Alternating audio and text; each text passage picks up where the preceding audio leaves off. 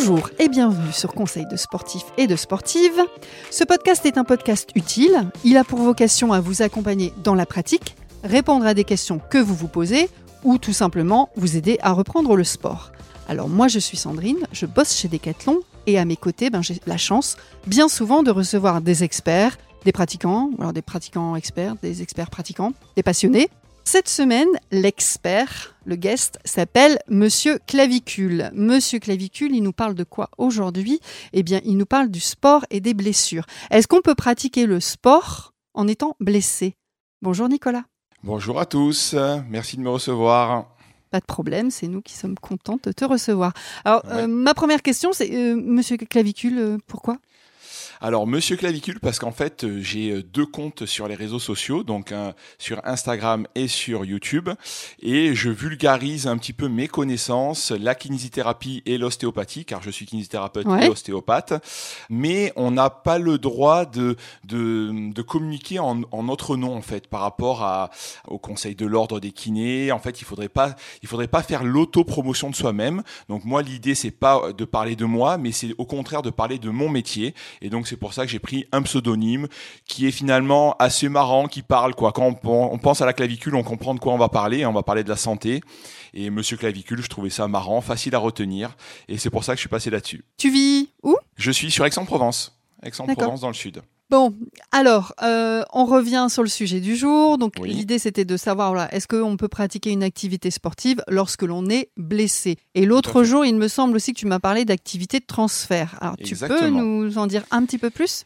Alors l'activité de transfert, c'est vraiment le dans l'idée, c'est de pouvoir pratiquer euh, une, une, activité euh, physique malgré la blessure. En fait, on va on va voir juste après euh, quels sont les bénéfices à continuer de, de bouger malgré sa blessure, peu importe sa blessure. Oui, j'allais te demander, il y a des, aussi des nuances de blessure. a, exactement, on va on va adapter l'activité de transfert en fonction de la blessure. Ça c'est évident. En fait, l'idée c'est de pouvoir bouger les, les autres zones du corps sans mettre en contrainte la zone blessée. Voilà, l'idée c'est de pas faire mal, de pas créer de douleur sur la zone qui fait mal, mais de quand même trouver une stratégie pour bouger, euh, pour essayer un petit peu de transpirer, pour faire travailler son cardio. Euh, et on va voir qu'il y a énormément de, bénéfices à faire ça dans la cicatrisation. D'accord, bah alors tu, viens d'introduire ma, seconde question parce que bah j'allais te demander finalement les bénéfices. Alors les bénéfices aux, activités de transfert, elles sont multiples en fait. Euh, on va voir en, en premier euh, un maintien du métabolisme, c'est-à-dire que on va, on va, quand on est sportif, euh, d'un coup s'arrêter de faire du sport, ben on va avoir une chute de son métabolisme, on va arrêter de bouger, donc ça va. Tu peux préciser un peu ce que c'est métabolisme, juste vulgariser en quelques. Ben, en, en gros, le, le, métabolisme, ça va être tout ce qui va permettre de, de créer de la dépense énergétique, d'accord, et c'est c'est un petit peu au niveau notre corps, ben, les, entrées, les sorties, euh, on sait que les entrées se font par l'alimentation, euh, les sorties au niveau de sa dépense euh, énergétique, elles vont se faire par le sport, et donc du coup, ça va, ça va permettre en fait de, garder, de garder une sorte d'équilibre en fait, et sinon, ben, si on bouge pas, évidemment, on va, on risque de prendre du poids, on va avoir un déconditionnement physique, et en fait, maintenir son métabolisme, c'est maintenir un petit peu sa, son niveau de forme qu'on avait avant la blessure en fait. Un bon équilibre. Un bon équilibre, exactement. Donc ça, c'est le premier point.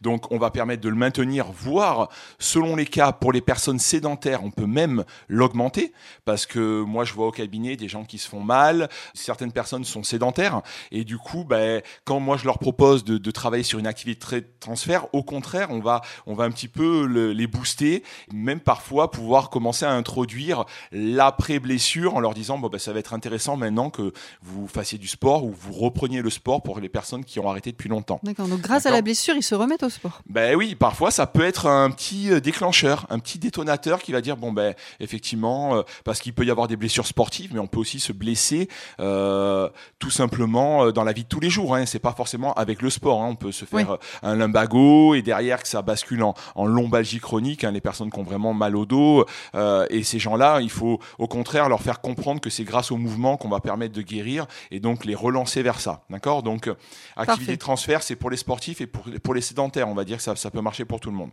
Ensuite, en deux, on va avoir une vascularisation optimale de la zone lésée. Euh, on va prendre euh, un exemple de, le plus classique de l'entorse de cheville, où vous marchez dans un trou, ou en faisant du sport, vous en courant, vous, vous faites une entorse de cheville. Le fait de, de, maintenir euh, ces activités, ça va permettre d'avoir vraiment toutes les petites cellules qui vont venir dans la zone au niveau des, des ligaments et les cicatriser plus vite. C'est vulgarisé, on va dire, mais au moins ça parle. Et, et voilà, donc une vascularisation optimale de la zone. Donc ça, c'est le deuxième point, qui est quand même un point très très important. Ensuite, on va permettre un petit peu dans l'idée du 1 du métabolisme, on va développer ou on va maintenir certaines qualités athlétiques ou musculaires. C'est-à-dire des fois, ben, quand on est blessé, quand on est par exemple un coureur à pied, euh, on n'a pas le temps des fois de faire du gainage. Voilà, c'est pourtant c'est très important en course à pied, on le sait, de faire un travail de gainage. Et là, ben, quand on est blessé, c'est une bonne occasion de prendre du temps pour ben, pour développer ces, ces, ces qualités athlétiques, musculaires, travailler nos abdominaux, travailler euh, tous nos, tous nos muscles du dos, faire du renforcement à ce niveau-là. Donc euh, finalement, ça peut être euh, très pertinent de travailler ces activités de transfert pendant qu'on est blessé. D'accord, j'ai bien compris. Tu vois? Donc ça, c'est le, ça, on va dire que c'est le point numéro 3. Hein en fait, c'est là qu'on voit à quel point il y a des, il y a des bénéfices à, à, travailler ces activités de transfert. Ensuite, on peut, on peut parler de, ben, de la sécrétion des, des endorphines, en fait. Pour le faire simple, l'endorphine, c'est un, pour faire simple, c'est un petit, euh, un petit neuropeptide qui va, qui va agir comme un neurotransmetteur et qui va être en fait antidouleur, qui va permettre de calmer euh, les douleurs. Donc quand on est blessé, ben, calmer ces douleurs, euh, avoir un antalgique naturel, c'est quand même assez intéressant. D'accord, ok. Donc en fait, euh, la sécrétion, le sport va permettre de, sécréter ces endorphines qui vont travailler aussi en, concomitance avec la, dopamine. La dopamine, on sait que ça, c'est sur, ça, ça, ça agit sur le circuit de la récompense et ça permet une sensation de, de bien-être, de plaisir. Et c'est vrai que quand on fait du sport, on se sent on se sent bien, on se sent, on se sent bien, hein, on, se, on se sent, on se sent vidé, on se sent, voilà, on a une sensation de, de bien-être, de plaisir, et finalement, Ouais, c'est ça. Et finalement, quand on est blessé, on est un peu frustré, quoi. On est là, on se dit, euh, je suis sportif, j'ai rien pouvoir faire pendant un mois et demi. Euh, c'est un peu la loose, quoi. Tu rumines, tu fais la tête. Voilà, un peu de rumination mm. et, tout ça, on, va le voir dans le point suivant, ça, ça a des effets délétères sur la cicatrisation. Donc, euh, du coup, c'est très intéressant sur le côté antidouleur et sur le, le côté sensation de bien-être. Ouais, valorisation aussi peut-être, non? Tu vois, valorisation, c'est valorisation. Exactement. Donc, euh, donc l'idée c'est d'arriver à transpirer un peu, d'arriver à faire monter un peu son cardio pour que notre cerveau, parce que la, la, les endorphines sont sécrétées par notre cerveau, euh, arrive à, bah, à sécréter euh, cette, euh, cette substance et, et avoir ces, ces, effets très intéressants. Voilà. Parfait. Donc, parfait. En, en, dernier point, on va sur les activités de transfert vont permettre d'être optimiste. Alors pourquoi être optimiste? On se dit, je vois pas trop le lien avec ça. En fait, le lien, c'est que quand on est optimiste, on guérit beaucoup plus vite, beaucoup mieux. C'est prouvé scientifiquement que les personnes qui, comme on parlait tout à l'heure, ruminent, on est un peu dans, dans le phénomène catastrophisme, on est là, oh négatif, noir, sombre. c'est ça, exactement. Et on sait que si on reste optimiste, on augmente largement nos chances de guérison. Donc ça, c'est vraiment un point qui, c'est presque le point le plus important. C'est ah quand on se blesse, quand on a mal, il faut vraiment arriver à se dire bon ben, à, à avoir vraiment un côté vraiment vraiment positif en se disant ben je vais y arriver, je vais m'en sortir, euh, j'ai la niaque euh, et, tout ça, ça va vraiment avoir un, énorme impact. On va vraiment optimiser notre guérison. Donc euh, c'est des points qui sont peu connus et c'est pour ça mm. qu'il faut que les gens le sachent que même malgré la blessure, il faut bouger. Après, il faut trouver la bonne activité. Est-ce qu'il y a des sports à pratiquer plus que d'autres pendant ces moments de blessure? Alors en fait, ça va être vraiment dépendant de la blessure. Comme je vous ai dit au début, euh, ce qu'il faut vraiment garder en tête, c'est qu'il ne faut absolument pas mettre de contraintes sur la, sur la zone lésée. D'accord? Parce qu'il y a des gens, des sportifs notamment, qui sont un peu trop gourmands, on va dire, qui veulent récupérer un peu trop vite.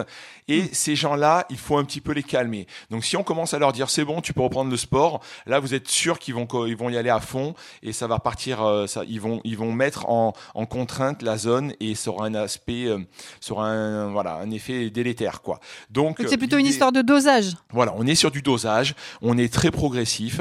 Et par exemple, si on prend la blessure la plus classique, qui est l'entorse de cheville, hein. euh, aussi bien chez les personnes euh, sportives que sédentaires. On est à peu près sur l'entorse de cheville, c'est la blessure qui remplit le plus les urgences en France, hein, l'entorse de cheville. Donc c'est à peu près 40% de sportifs, 60% de sédentaires, hein, les gens qui marchent dans un trou comme on disait tout à l'heure et qui vont se faire leur entorse de cheville. Voilà, chez ces gens-là, on va plutôt euh, leur proposer ben, par exemple, rapidement de monter sur un vélo d'appartement on peut faire du vélo d'appartement avec, euh, avec une entorse de cheville. Ça va mettre très peu de contraintes quand on va pédaler. Et finalement, on, peut un petit peu travailler le, côté cardio, euh, cardiovasculaire très, très simplement. Ça n'empêche pas, quand on a une, entorse de cheville, de faire des abdominaux, de faire du gainage. Même si c'est douloureux, ben on peut faire du gainage que sur une jambe. Hein. on peut il y a des astuces. Euh. Ouais, on peut travailler le haut du corps avec des élastiques, voilà, assis tranquillement. Il y a plein d'exercices quand on a une entorse de cheville. Il y a plein d'exercices sur ton sur ta chaîne YouTube justement avec les élastiques, etc. Il y a plein de choses, il y a plein de bons exemples à prendre sur, sur, ta, chaîne.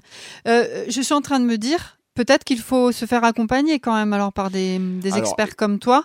C'est vrai que dans tous les cas, quand on est blessé, euh, moi j'invite les gens à les consulter. C'est le premier euh, premier geste à faire, aller voir son médecin. Derrière, aller faire évidemment des séances de kinésithérapie, euh, à faire une rééducation. Hein. on parlait de l'entorse de cheville. Il y a beaucoup trop de gens qui ont des entorses de cheville et qui ne vont pas se faire soigner. Et derrière, ça entraîne des séquelles. Donc attention, faites-vous accompagner. Là, votre kinésithérapeute pourra vous proposer des activités de transfert. quand vous faites, je sais pas, des, des blessures des tendinopathies, au niveau, une tendinopathie au niveau de l'épaule, de la coiffe des rotateurs, ça n'empêche pas d'aller faire du vélo. Coiffe des hein. rotateurs. La coiffe des rotateurs, c'est au niveau d'une épaule douloureuse, quoi. Voilà, au niveau de, ces petits euh, tendons, au niveau de son épaule, qui est assez classique, ça n'empêche pas d'aller faire du vélo. Quand on a une, une aponevrosite plantaire, ou une, on appelle ça plutôt maintenant une fasciapathie plantaire, vous savez, la petite douleur au niveau de, du, fascia plantaire, hein, euh, qui est assez classique quand on fait de la course à pied, ça n'empêche pas d'aller faire aussi du vélo, d'aller faire de la natation et de faire du gainage. Donc en fait, on trouve toujours des, stratégies. On met en général son sport un petit peu plus en sourdine, où on l'adapte. on va travailler avec moins d'intensité, moins de volume. Et à côté de ça, on fait une, activité, un, autre entraînement, voilà, une, activité de transfert qui va permettre de, bah, de voir, de, booster tous les points qu'on a vus juste avant. Oui, oui, il n'y aura pas de frustration, il y aura encore de la sécrétion d'endorphine, il y aura de l'optimisme et tout ira bien. C'est ça. Mais évidemment, faites-vous accompagner par un thérapeute, c'est toujours intéressant, ou un coach sportif même, hein, qui peut vous proposer. Oui, bien sûr, bien sûr. Hein, qui peut vous proposer euh, une activité de transfert qui, qui va être adaptée à votre pathologie euh, et, chez les personnes qui sont sédentaires, eh ben, entrevoir euh, la reprise du mouvement parce que le meilleur médicament, c'est le mouvement. Donc c'est grâce à ça qu'on peut guérir. Voilà. Ah, J'aime bien cette phrase. Le meilleur mm. médicament, c'est le mouvement. Ce qui veut dire aussi qu'une fois la blessure réparée, euh, l'expert, donc que ce soit un coach ou mon kiné, etc., euh, etc., euh, pourra me donner aussi les bonnes indications pour reprendre mon sport. C'est ça, exactement. C'est, on appelle ça la réathlétisation. C'est on va, on va retourner sur le terrain, on va retourner dans notre sport. Et en fait, le, le, l'enjeu central, c'est de pas y aller trop fort, trop vite et trop fort. C'est là où on se reblesse, c'est là où on va de nouveau irriter notre zone, si c'est une tendinopathie, si c'est euh, peu importe la, la blessure, hein, même une entorse de cheville, c'est là où on va remettre trop de contraintes sur la zone. Donc il faut être très progressif, c'est vraiment l'idée. Et euh, du coup, pour ça, il faut se faire accompagner parce que les gens ont du mal à doser leur effort et, et souvent ils vont trop vite et en fait ils se reblessent. Donc et ça peut être vraiment un, cercle vicieux où finalement on n'arrive pas à s'en sortir. Donc il vaut mieux être trop prudent, même être se dire euh, oh j'ai vraiment pas fait grand chose, mais c'est pas grave. On, crée des, petites adaptations tissulaires petit à petit de jour en mm. jour, et c'est comme ça qu'on revient à son niveau d'avant. Voilà, et c'est pas en y allant trop fort. Tu voyais autre chose à nous dire sur euh, Je pense que là c'est assez complet. Hein. Pour moi, les gens ils vont vraiment avoir euh, les, bases pour bien pratiquer une activité de transfert ou du moins aller consulter pour ça et voir et au moins avoir compris euh, tout l'intérêt de continuer à bouger malgré une blessure et ça peut vraiment être super intéressant pour guérir plus vite. Vraiment, souvent que les gens veulent veulent guérir vite, c'est ça l'enjeu, guérir vite et sans séquelles et les activités euh, de transfert ont une ont un enjeu central là-dedans. Merci Nicolas, c'est clair, j'ai bien compris. On se retrouve la semaine prochaine pour parler des idées reçues sur les abdominaux. J'espère que tu ne vas pas briser tous mes rêves. Peut-être un petit peu, parce qu'il y a beaucoup de fausses croyances et d'idées reçues sur les abdos, hélas, et, euh, je pense que c'est bien de, remettre les choses à plat là-dessus. Hein. Alors on se retrouve la semaine prochaine. Bonne journée. Merci. Au revoir. Si vous avez aimé ce podcast, eh bien n'hésitez pas à le partager à vos amis, votre famille, sur vos réseaux. Vous pouvez aussi nous laisser un commentaire sympathique et des étoiles de préférence 5 sur Apple Podcast. Et n'oubliez pas d'aller écouter les autres conseils et toutes les histoires de sportifs by Decathlon sur toutes les plateformes d'écoute. Merci.